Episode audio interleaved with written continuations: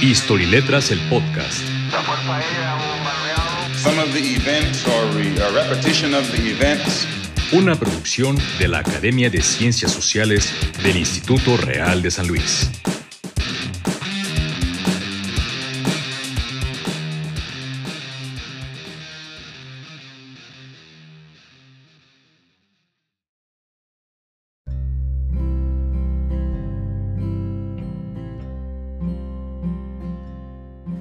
Buen día. Estamos aquí nuevamente reunidos en una emisión más del podcast Historia y Letras. Tenemos la participación del profesor Ri- Ricardo Pérez y Carlos Torres, un servidor Adanieta. Vamos a platicar sobre un tema que pues ha sido discusión en los últimos años. Surgió a partir de que Discovery Channel hizo un documental que se llamó Porfirio Díaz, 100 años sin patria. La discusión central es si se deben traer los restos de Porfirio Díaz que se encuentran en París por ser un personaje de la naturaleza que es. Y con eso iniciamos la discusión. Eh, Pues buenos días, eh, buenos días compañeros y a nuestra amable audiencia. Sí, un tema controversial. Creo que eh, desconozco un poco de los, de los términos legales para traernos una figura pública desde el cementerio de Montparnasse en, eh, en- París, pero eh, quisiera también esclarecer un, un asunto, ¿no? A mí me parece que Porfirio Díaz eh, deberíamos dejar de verlo tal vez desde, los, desde la, visión tan maniqueísta que tenemos de, de la Revolución Mexicana, eh, dejar de verlo si fue héroe o villano y hacer un poco de- del balance de, su, eh, de sus aportaciones eh, a, la historia, a la historia mexicana. Creo que sin duda fue un, un es un mexicano de, pues bueno, ya repleto de claroscuros, polémico, controversial, pero también creo que tenemos que rescatar sus aportaciones a, a la historia de nuestro país, un militar eh, muy destacado. Tal vez podríamos hasta considerarlo un patriota, ya que peleó en una de las guerras más importantes eh, de la historia de nuestro país, ¿no? desde la intervención francesa, pero ya desde antes eh, como soldado en la guerra con los Estados Unidos, no sé, en las batallas de Puebla, la primera, la segunda, retomó Puebla de los franceses, y pues bueno, donde también comienzan sus claroscuros es ya en su trayectoria política, ¿no? En el plan de Tuxtepec, el intento de, de derrocar a, a Benito Juárez cuando se religió por segunda vez en el 1871, si no mal recuerdo. Entonces, am, y obviamente los logros eh, económicos que son muy importantes durante su, su época de gobierno, pero también eh, no podemos dejar de lado que las desigualdades que nos llevarían a la, a la Revolución Mexicana también son, un, eh, son parte de ese pasado un tanto doloroso, todavía traumático para, para nuestro país. Entonces, eh, sin embargo, no deja de ser una figura histórica y no deja de ser una figura por demás trascendental para la historia mexicana. Y creo que sí sería, sería interesante eh, quitarnos este criterio, ¿no? De, de calificarlo si es un héroe o es un villano, ¿no? Y verlo más por la trascendencia histórica que pueda tener, ¿no? Bien, Carlos, ¿hay una discusión de fondo en esto? ¿Traerlo o no?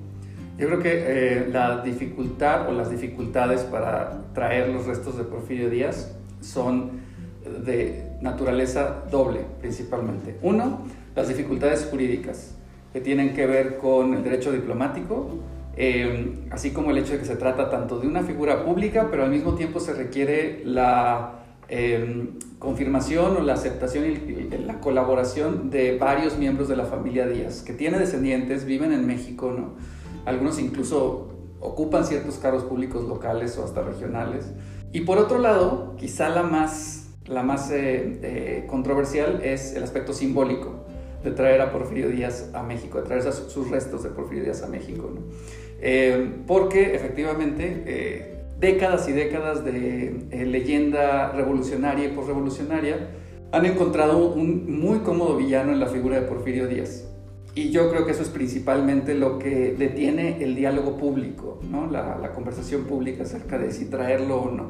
Aparte de las situaciones que tienen que ver con la ah, negociación con Francia ¿no? y con, con la idea de que se encuentra en un eh, Camposanto que es patrimonial también. Muy bien, en cuanto a las cuestiones jurídicas, bueno, uno de los personajes que más eh, inmiscuido ha estado en estos temas en los últimos años es eh, José Manuel Villalpando. Además de ser historiador, es, abogado y menciona precisamente eso, las dificultades de traerlo, eh, que no serían tantas si fuera un asunto eminentemente privado. Hay dos formas, una que sea privada y otra que sea pública. Privado, que toda la familia esté de acuerdo, lo pueden traer, no sería tan oneroso ni tan problemático. Si quieren que sea público, entonces sí tiene, además, necesitan el permiso, la anuencia de los gobiernos. Eso es lo que es difícil en un momento como este de tanta polarización y por qué después de tantos años, este documental que les digo es de hace cinco años, o sea, fue precisamente sobre el centenario. Lleva más de, bueno, prácticamente 105 años sus restos allá. La expectativa de la esposa era traerlo. Por eso primero lo entierran en una iglesia y cuando se dan cuenta que no era posible, el Carmen Romero ya después lo trasladaron a Parnas. Muchos intentos de nietos, bisnietos y actualmente está un tataranieto también historiador. Eh, pero la dificultad es esta, la memoria y la historia. Realmente vale la pena hacerle honores a un personaje que tiene esa carga ya de muchos años, eh, más allá de sus logros, que tuvo muchos y también algunos otros problemas al final de su carrera. Eh, ¿Hay alguna razón política que veas aquí, eh, Ricardo? Creo que la principal razón política es, es, es, el contexto de polarización que tenemos hoy en nuestro país. creo que estamos se está retomando este discurso de los buenos y los malos, los villanos y los héroes. Y, esto, esto limita mucho nuestro, nuestro punto de vista y nuestra percepción. Yo creo que deberíamos ver a figuras como Porfirio Díaz eh, con el peso histórico que le han conferido a, nuestra identidad nacional, más que el, discurso político, porque el discurso político va a adaptar la historia a las conveniencias del contexto. Entonces creo que no deberíamos dejarnos influenciar por ese aspecto y escuchar un poco más, eh, un análisis más, más histórico que político y que discursivo, incluso ideológico. Carlos, después de 100 años creo que todavía tendríamos que estar discutiendo estas cosas.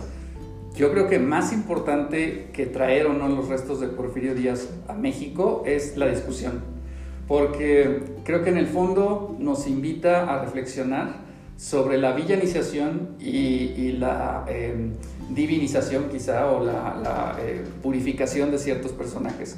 Eh, nos escandalizamos si hay, alguien quiere hacer una escultura de Porfirio Díaz y, o traer sus restos o hacer una escultura de Iturbide, sin considerar que nuestros eh, héroes históricos ¿no? están emblematizados en esculturas en todo el territorio nacional y a ellos también se les adjudican acciones bastante controversiales ¿no? y bastante difíciles. Es decir, eh, las figuras, creo que, creo que el resultado de este diálogo, el resultado de este tipo de conversaciones tiene que comprender la complejidad humana ¿no? de las figuras históricas. No porque a unos les eh, hagamos monumentos significa que hicieron todo bien, no porque algunos no los, no los eh, aceptemos simbólicamente no los aceptemos como parte de nuestra historia constructiva nacional, significa que todo lo hicieron mal. ¿no? Bien, he visto en estos últimos años también una discusión, sobre todo en redes o en algunos foros semiacadémicos, y me parece que es una moda. Reivindicar la figura de Porfirio Díaz te da, le da a muchas personas cierto aire de originalidad.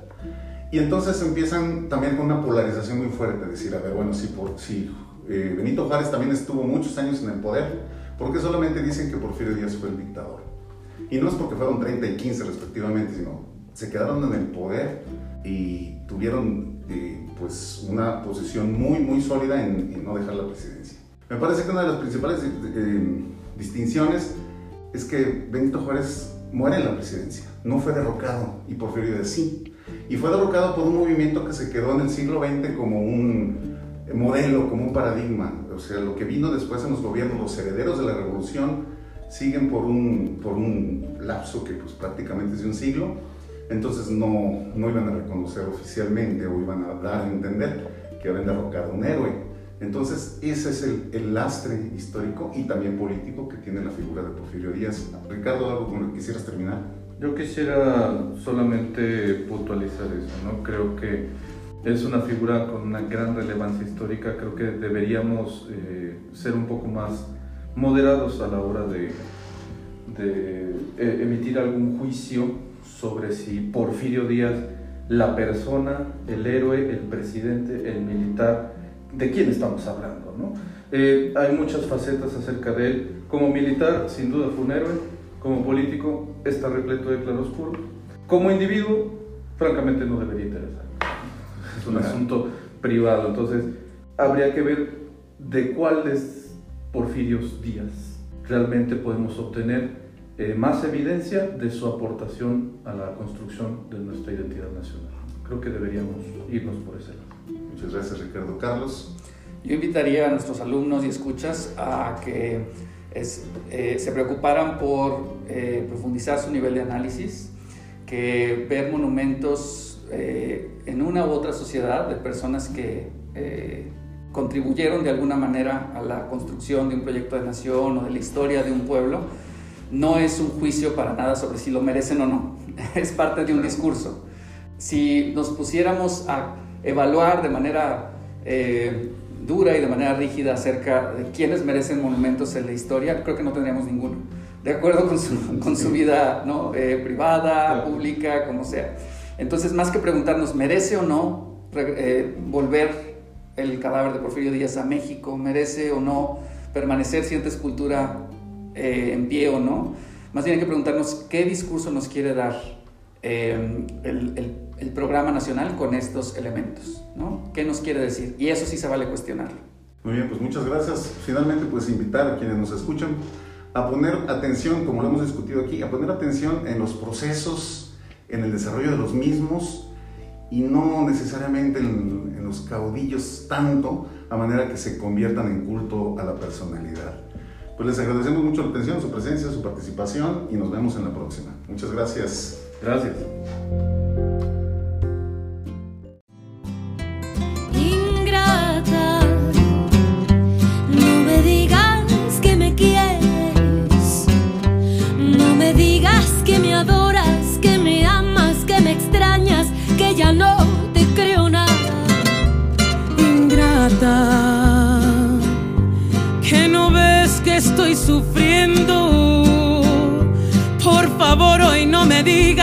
Que sin mí te estás muriendo, que tus lágrimas son falsas.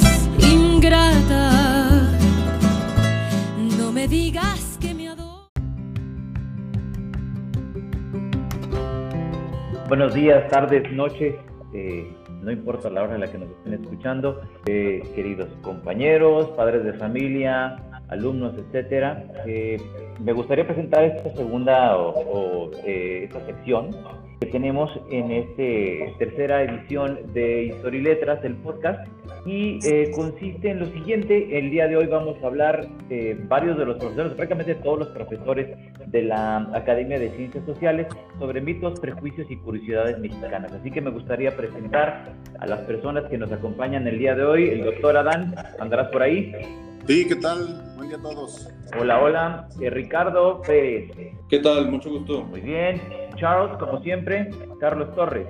Hola a todos. Y por supuesto, Said Rangel, quien también nos acompañará. ¿Estás por ahí, eh, Said? ¿Qué tal? Buen día. Hola, buenos días. Pues bueno, la, idea de esta sección es que pudiéramos tener o compartir algunas de las curiosidades que tenemos sobre eh, la historia mexicana. No sé si alguno de ustedes quiere iniciar con, con eh, algún dato curioso, alguna situación que eh, quisiera compartir. Me parece que Adán tenía algo que le interesaba mucho compartir, aprovechando que seguimos todavía en septiembre, mes patrio. Sí, claro, como me indiquen, con mucho gusto. Eh, pues precisamente eh, quisiera abordar un asunto que en estas fechas se discute mucho en redes sociales y en algunos foros. Está relacionado con alguna versión eh, que sostiene que la celebración del, del, cumpleaños de, Porfirio Díaz coincide con, con, la de la independencia, que lo cambió, cambió la fecha precisamente en este periodo donde tiene mucho poder, con un ánimo de megalomanía, que por características de dictador cambió la fecha para que su cumpleaños fuera fiesta nacional, porque pues él era del 15 de septiembre, él había nacido el 15 de septiembre de 1830. Entonces empezó a circular mucho esta versión, sin embargo hay que revisar un poco más atrás ver que la celebración en realidad de la independencia, la conmemoración se ha hecho, se había hecho desde desde años anteriores, desde épocas anteriores. Es una coincidencia que Porfirio Díaz haya sido del, 15 de septiembre y en realidad si nos damos cuenta cuál, cuál es el día de asueto, siempre ha sido el 16, ese es el día que, que, pues, que no se trabaja, que se cierran comercios, que no hay clases. Entonces no, no se sostiene mucho esto, esta idea de que, lo haya, de que lo haya cambiado solamente por, pues por hacerse a sí mismo una fiesta nacional. Y también hay registros que se, que se celebraba esta conmemoración del grito de la independencia al 15 en la noche, desde antes de que Porfirio Díaz fuera presidente. Entonces no se sostiene mucho. Sin embargo, viene a mi mente otro caso, el que se menciona poco.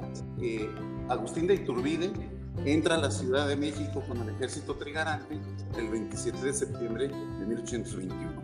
Ahí tal vez tendremos un poco más de razones para, decir, para suponer que Iturbide sí quiso hacer una fiesta nacional para su cumpleaños, porque eh, desde varias semanas antes ya había celebraciones, ya estaban prácticamente en el cierre de la consumación de la independencia y las fechas cívicas que se celebran y que se proponen a partir de entonces están relacionadas con, con su cumpleaños, con la fecha de, de su coronación, con, con, el cumpleaños incluso de su hijo, con varias cosas que tienen que ver con su familia.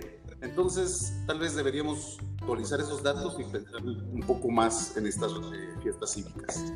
Muy bien, pues muy interesante, pareció un, poco más este, egocéntrico y turbide que Díaz, ¿no? Parecía, exacto. Muy bien. Mi estimado Ricardo, ¿tendrás algo por ahí que quieras platicarnos? Con mucho gusto, Saúl, este, nuestros queridos, nuestro querido auditorio. Yo comencé preguntándome cuál había sido el presidente más joven de nuestro país hasta la fecha y pues di precisamente con otro personaje que resulta también muy polémico para la historia nacional, porque fue uno de los que acompañó al emperador Maximiliano en su fusilamiento en el Cerro de las Campanas en Querétaro, por ser uno de los representantes del bando conservador más importantes eh, durante esta etapa tan turbulenta de la historia de México. Y hablamos, eh, bueno, me refiero más a nadie más y nada menos que a Miguel Miramón, nacido en 1832 y que llegó a la presidencia con tan solo 26 años de edad. Cabe resaltar que eh, como parte de esta polémica me encontré con un asunto muy interesante. Resulta que eh, a pesar de ser uno de los antagonistas de, eh, del liberalismo y del juarismo y de todos estos ideales que han quedado bien plasmados en la historia de bronce mexicana como el bando de los héroes y, los conservadores el bando de los villanos, pues resulta que Miguel Miramón, eh, quedando en el bando de los villanos, pues también fue eh, alguien que dio muchas cosas por este país y comenzó precisamente en la batalla de Chapultepec de 1847 contra la invasión de los Estados Unidos, en donde llevaba apenas cuatro meses como cadete del colegio militar. Y con apenas cuatro meses de ingreso, sin tener él ninguna obligación de presentarse en el combate en el castillo de Chapultepec, junto con la guarnición de 50 jóvenes cadetes, entre ellos los niños héroes que mencionamos y recordamos el 13 de septiembre, eh, pues él se encontraba allí. Y resulta que es tomado prisionero debido a que los soldados norteamericanos quedan impresionados por su valentía y su arrojo durante la batalla. Resulta herido por metralla eh, en el rostro y a pesar de eso, durante la toma del castillo eh, se lanza al combate cuerpo a cuerpo, donde resulta herido en el torso por una bayoneta estadounidense. Es tomado prisionero y lo liberan hasta 1848, cuando se firma el Tratado de Guadalupe. Se reintegra de inmediato al ejército y en cuestión de dos años pasa de cadete a general, lo cual es una, también una de las trayectorias militares más sobresalientes en la historia de nuestro país. Y a los eh, ya cumplidos 24 años de edad, ya como general, eh, también ocupa la presidencia de México durante más o menos un año como presidente interino. Creo que es un dato interesante. Muy bien, estaba chavo y se le hacía fácil todo. Bueno. Y le gustaron los balazos. Exactamente. Mi estimado Carlos Torres, ¿andarás por ahí que tengas algún dato que pudieras comentarnos? Sí, pues yo, siguiendo la línea del mes patrio, de Adán, eh, que mencionó algo relativo a las celebraciones de la independencia, pues eh, yo quería platicar que el movimiento, bueno, finalmente lo que consumó Iturbide, lo que antes de él hizo Guerrero, lo que antes de él hizo Morelos y antes Hidalgo, eh, que se entiende como un solo proceso o una serie de procesos muy vinculados entre sí, no, son, no, son, no fueron la primera intentona, bueno, no fueron la primera ocasión en la que se trató de luchar por la independencia del territorio que hoy es México. Antes de ellos eh, hubo varios otros em, con ideas similares y disímiles, disímiles ¿no? en 1799 tenemos la conspiración de los machetes o conspiración de Pedro de la Portilla, en donde un grupo de em, trabajadores eh, de, menor rango, ¿no? de, de, las oficinas del ayuntamiento de la Ciudad de México em, y, y, trabajadores locales de ahí de la Ciudad de México, alrededor de 50 personas, con un financiamiento muy escaso, dos armas de fuego y algo así como 50 sables, por eso se le conoce como la conspiración de los machetes. Trataron de luchar por derrocar a las autoridades españolas, ¿no? gachupines. Eh, de hecho, se reunían en un callejón que se conocía como el Callejón de los Gachupines, para derrocar a las autoridades virreinales españolas y establecer un nuevo país, ¿no? un país independiente. Eh, fracasó, fue una conspiración chiquita, muy pequeña, pero algo muy curioso es que 240 años antes de eso, aproximadamente, tuvimos la primera conspiración relevante y la efectuaron los hijos de los conquistadores, de conquistadores tan famosos como Hernán Cortés, ¿no? Y hijos de sus compañeros eh, Gil González y Alonso de Ávila, eh, los hermanos de Ávila, eh, Gil González Benavides, Martín Cortés, el hijo de Hernán Cortés, junto con su hermano, que también se llamaba Martín Cortés, pues orquestaron por ahí de 1563 una revolución de independencia, ¿no? y pues fue una revolución que sí puso nervioso al virrey a las autoridades virreinales porque prometía cierta, cierto éxito si no se cortaba de tajo. ¿Qué fue lo que sucedió? Los descendientes de Hernán Cortés sobrevivieron, se les perdonó, pero los otros les cortaron la cabeza ahí, en el centro histórico de la actual Ciudad de México. Entonces, desde temprano ya se pensaba en la independencia de este territorio. Ok, muy interesante, Charles. Entonces, digamos que apenas, eh, digamos que la búsqueda de la independencia, pues tomó mucho más tiempo del que, del que conocemos, ¿no? Y al menos no solamente más tiempo, sino que más, más intentos. Sí, así es, efectivamente. La, la idea de que este territorio fuera independiente no es del siglo XIX, sino desde que llegaron los españoles prácticamente. Claro. Muy bien, mi estimado Said, andarás por ahí, ¿tuvieras estamos. algo que platicarnos? Sí, claro, mira, fíjate que hablando un poco de datos curiosos, una de las cosas que he tenido oportunidad de ver con los muchachos ha sido la creación literaria previa a la llegada de los españoles y todos los movimientos que, bueno, en algún podcast anterior estuvimos platicando. Ellos han pensado siempre que, eh, y lo hacemos precisamente por la cultura occidental en la que vivimos, que antes de la llegada de los españoles la producción literaria en América era nula y quizá poco atractiva. Sin embargo, descubierto gracias a, a que eh, circulan por nuestras manos imágenes de poetas y poetisas que en realidad la literatura mexicana y la creación va más allá de lo que los españoles nos han traído, de lo que nos han heredado. Es interesante saber que para ellos un billete de 100 pesos tiene solo un valor nominal y no tanto cultural o poético. Claro. Eh, ellos eh, se sorprenden de que la figura que está justo en el billete haya sido un Tlatuani eh, náhuatl, un monarca mexica de nombre Nezahualcóyotl, cuyo nombre quiere decir coyote que ayuna y que produjo tantas obras tan interesantes que lo ubicaron en su momento como eh, un creador literario, un poeta importante. Claro, con la llegada de los españoles se fue perdiendo todo esto, pero en los billetes de 100 eh, ellos tuvieron a bien buscar cuál es eh, la creación literaria. Parece ser que se tuvieron algún problema de conexión, aquí seguimos. Igual y ahorita eh, lo retomamos, pero a mí me gustaría platicarles, platicarles un poco sobre una, una situación que se presenta, creo que posterior al, al, este, a la fecha en la que conmemoramos eh, este bicentenario de la, de la independencia, ¿no? Y esto tiene que ver con el rostro o el supuesto rostro de, de, Miguel Hidalgo. Entonces, eh, por ahí, eh, sobre todo algún historiador, un historiador este, más, más de renombre, de renombre más bien, eh, digamos, famoso, es Paco Ignacio Taibo II, que a quien seguramente quien te gusta la historia lo verán mucho como en esta consecución del registro de la historia de Pancho Villa, sobre todo.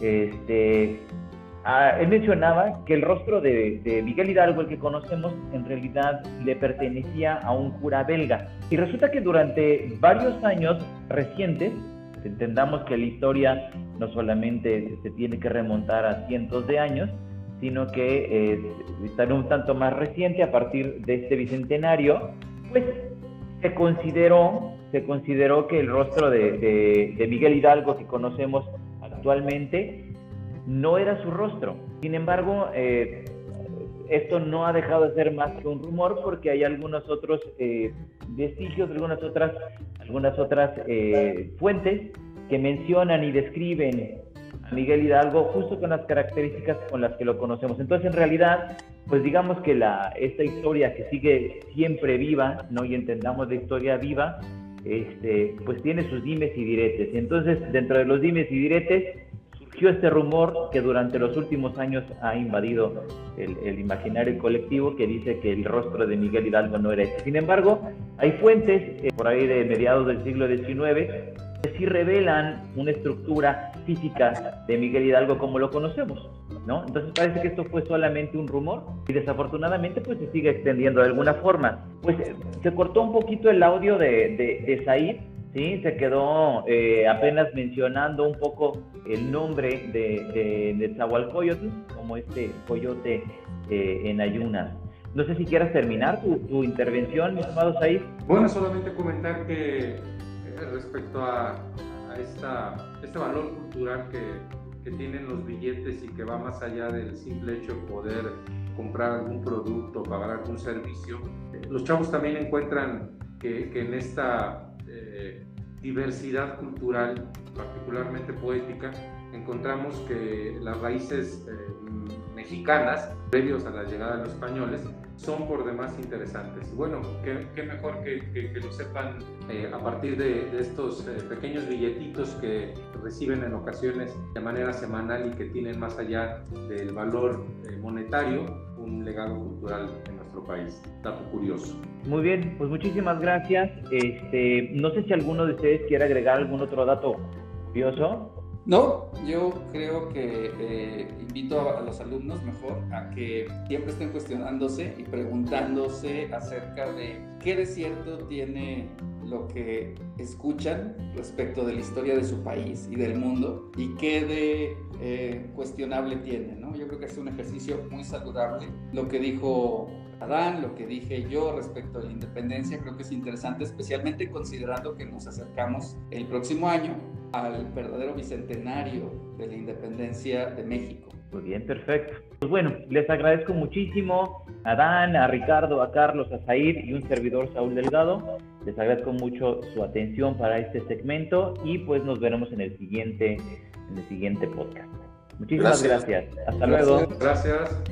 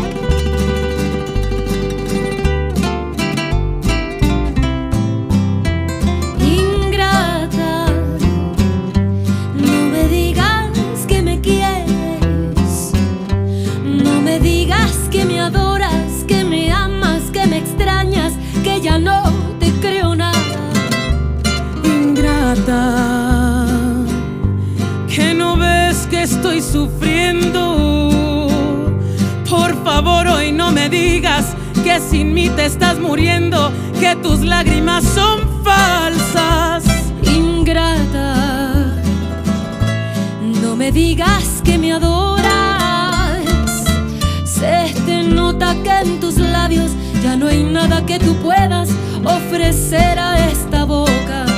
Por eso ahora yo sé que veniste, porque te acuerdas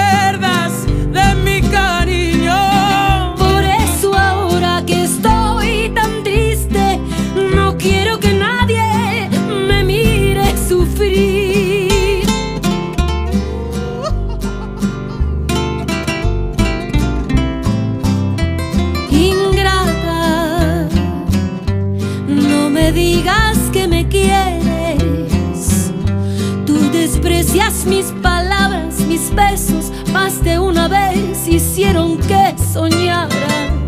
Ingrata, no te olvides que si quiero, pues si puedo hacerte daño, solo falta que yo quiera lastimarte y humillarte.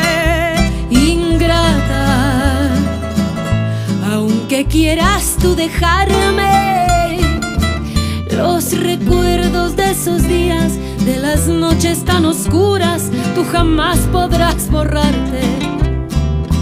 No me digas que me quieres, que me adoras, que me extrañas,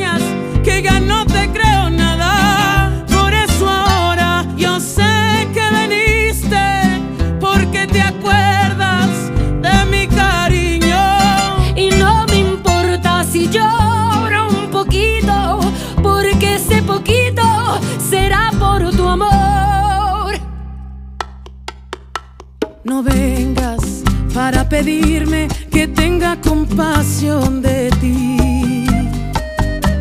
Y luego vienes a pedirme que quieres estar lejos